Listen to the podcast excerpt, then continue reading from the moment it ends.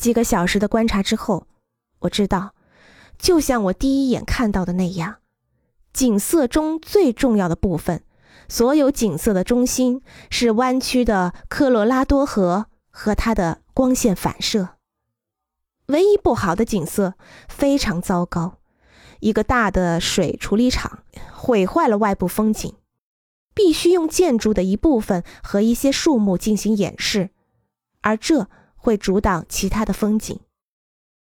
另外，我想找到最有利的方式来观察封闭的景色。我注意到一些我想要隐藏的临近房间的干扰性景色，但是这个地方从未有过建筑，所以没有不美的或者被损害的部分需要修缮或者在其上修建东西。当然，我知道，在腐烂的排水区，树木肯定不能生长，但是野花在那里会很旺盛。